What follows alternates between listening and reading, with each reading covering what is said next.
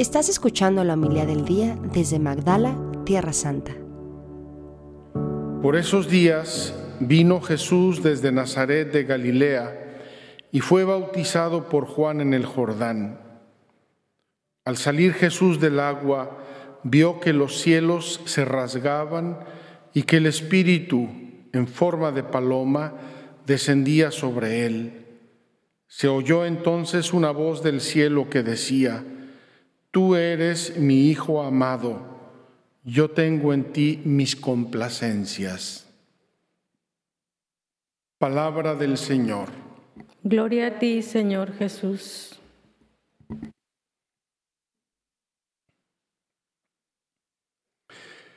Mis queridos hermanos,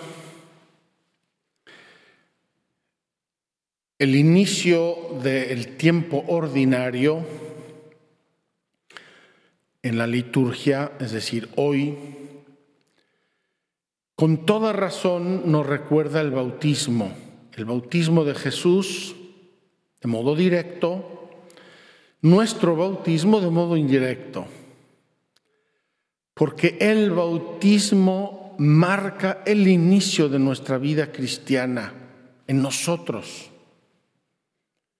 Yo nací en una familia cristiana, yo nací en un ambiente cristiano, católico, yo nací en una cultura muy impregnada de cristianismo, pero yo me hice cristiano el día que me bautizaron, o me hicieron cristiano, gracias a Dios, el día que me bautizaron. ¿Qué significa cristiano? Cristiano significa ungido. En nuestro bautismo, uno de los gestos importantes del rito del bautismo es la unción del niño, del adulto, la unción con el aceite, con el óleo de los catecúmenos y el, el santo crisma nos ungen con ese óleo.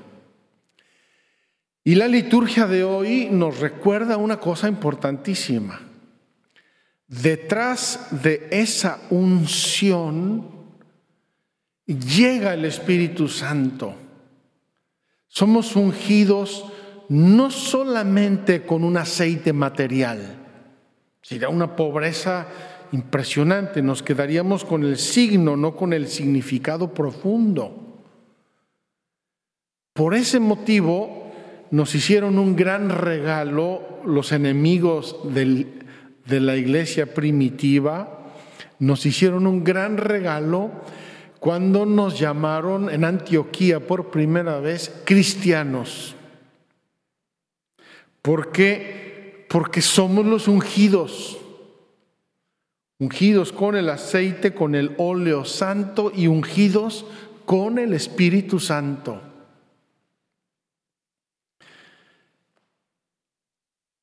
¿Qué tenemos que hacer, pues, para que nuestra vida sea agradable a Dios?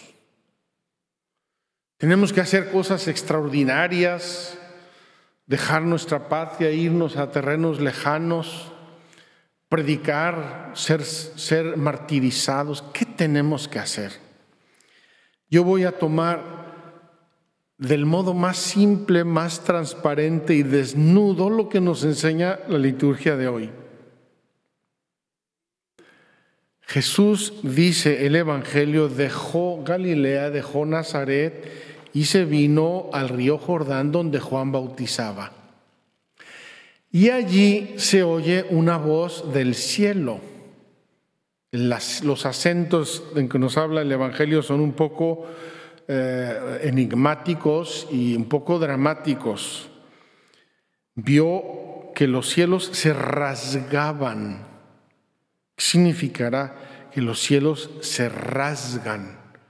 Unas nubarronas tremendas, se abre el cielo, un signo eh, apocalíptico. ¿Qué es lo que vieron? No lo sé. Se rasgaban los cielos y que el Espíritu en forma de paloma descendía sobre él.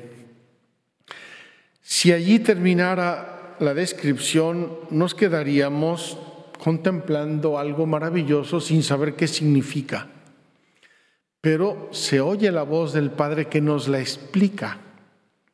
Se oyó entonces una voz del cielo que decía, Tú eres mi Hijo amado, yo tengo en ti mis complacencias.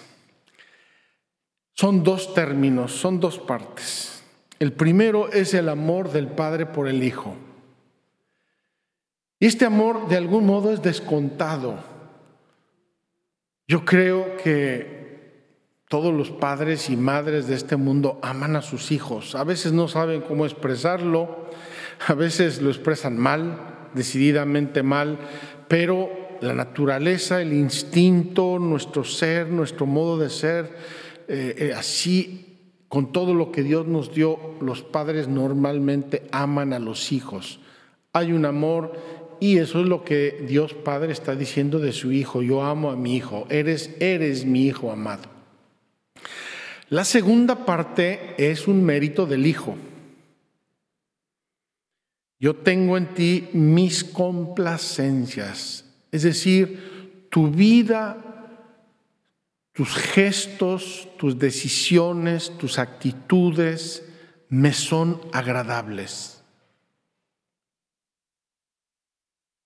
Qué hermoso, queridos hermanos, pero yo quiero hacerles notar una cosa. ¿Qué había hecho Jesús hasta este momento? No ha predicado a nadie, no ha hecho ningún milagro, no ha hecho viajes apostólicos ni, ni nada que se le parezca no ha hecho nada público, nada llamativo, nada aparentemente importante. Ha hecho la voluntad de Dios.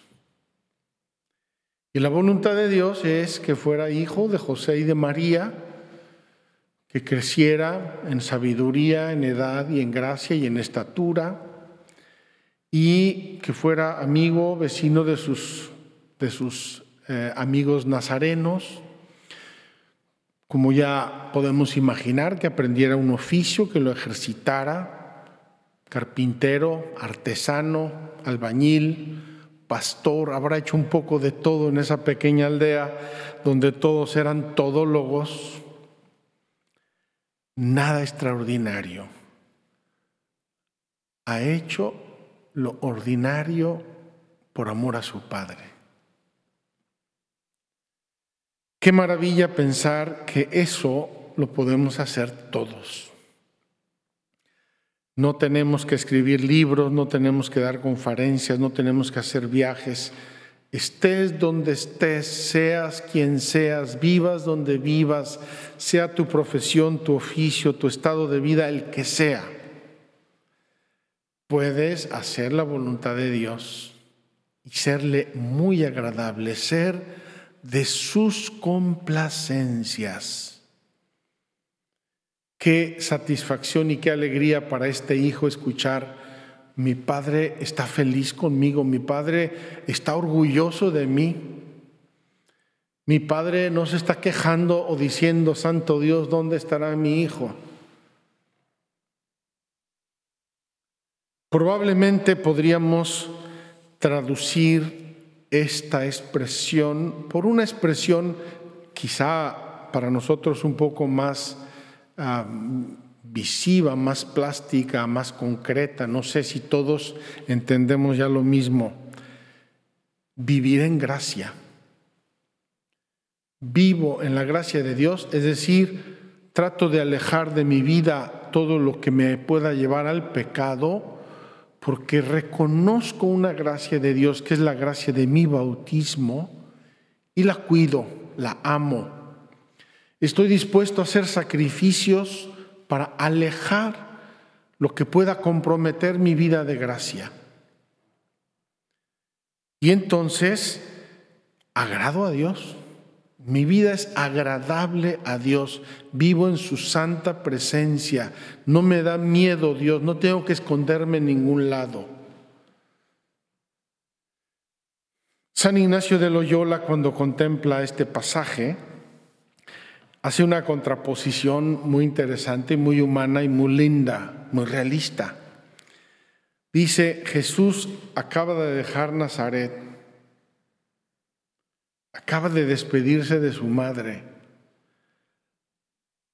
Y él lo pone casi en unos acentos así emocionalmente fuertes, va bajando Jesús de Nazaret y va alejándose de su ciudad, de su madre, de su vida, de su vida tranquila y se está encaminando al bautismo para empezar una vida completamente diversa que lo va a llevar a la cruz. Ya llegó su hora, está llegando su hora. Y esa contraposición entre el dejar a su madre, dejar sus cosas, probablemente tener un poco el corazón roto humanamente y aquí escuchar que su padre está feliz, orgulloso de él. Qué hermoso, queridos hermanos, y cuánto, cuánta seguridad le da a un hijo saber que su padre está feliz, contento, satisfecho y sanamente orgulloso del hijo. Esa es una gran enseñanza que nos da Jesús hoy. ¿Qué puedo yo hacer para que mi Dios Padre esté feliz, orgulloso de mí y para que yo sienta en lo íntimo de mi alma y Él me lo haga así sentir, que Él está complacido de mi vida. Imagínense la paz, imagínense el gozo, imagínense la alegría, imagínense la confianza entre el Padre y el Hijo cuando llega el Hijo a ver a su Padre y no le tiene que esconder nada. No le tiene que decir mentiras ni, ni maquillar las cosas, nada. Su vida transparente, bella, pura, santa, está delante de Dios Padre que sabe todo. Esto nosotros seres humanos pobres y débiles no podemos hacerlo con nuestras propias fuerzas. Por eso somos ungidos del Espíritu Santo. Por eso recibimos la vida de gracia. Por eso con el bautismo recibimos toda una riqueza espiritual de dones, de gracias, de carismas. Y el Espíritu Santo mismo mora en nosotros por ese bautismo. Hemos muerto con Cristo en el bautismo y hemos resucitado, hemos sido regenerados en Él y por Él. Hoy, queridos hermanos, comenzamos un año y en este comienzo nuevo de un año, ojalá que tengamos un inicio nuevo de nuestra vida cristiana.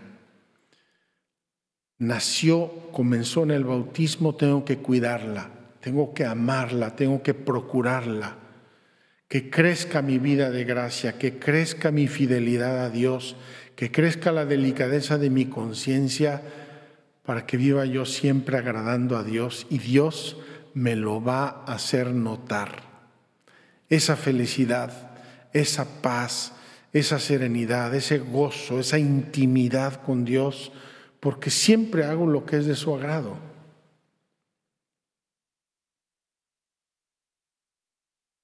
Quien está lleno de Dios pasa, como dice hoy San Pedro, pasa haciendo el bien. No puedo hacer mal. Si yo quiero agradar siempre a Dios, siempre hago cosas buenas. No puedo hacerle mal a nadie. Por eso San Pedro en la casa de Cornelio, el primer pagano bautizado, en la casa de Cornelio dice, Jesús pasó haciendo el bien y sanando a todos los oprimidos por el diablo, porque Dios estaba con él. Si yo vivo mi vida de gracia, Dios está conmigo. Dios está en mí. Y entonces puedo hacer el bien. No el bien impresionante, público, ese bien de hormiguitas, que hace tanto bien, ese bien que hace tanto bien al vecino, al amigo, al colega, a la familia, que evita el mal y hace el bien. Si nosotros vivimos en esta dimensión, somos verdaderamente cristianos, verdaderamente cristianos y verdaderamente agradamos a Dios y vivimos en paz. Quien tiene la paz en el corazón la dona a los demás. Quien no tiene paz en su corazón no puede donarla a los demás. Nadie da lo que no tiene.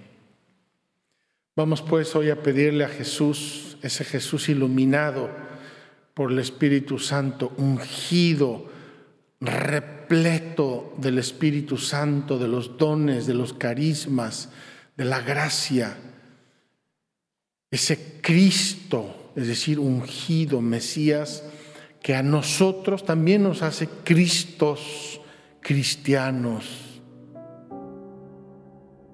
Que así sea. Muchas gracias por escucharnos. Si quieres conocer más acerca de Magdala, síguenos en YouTube y Facebook.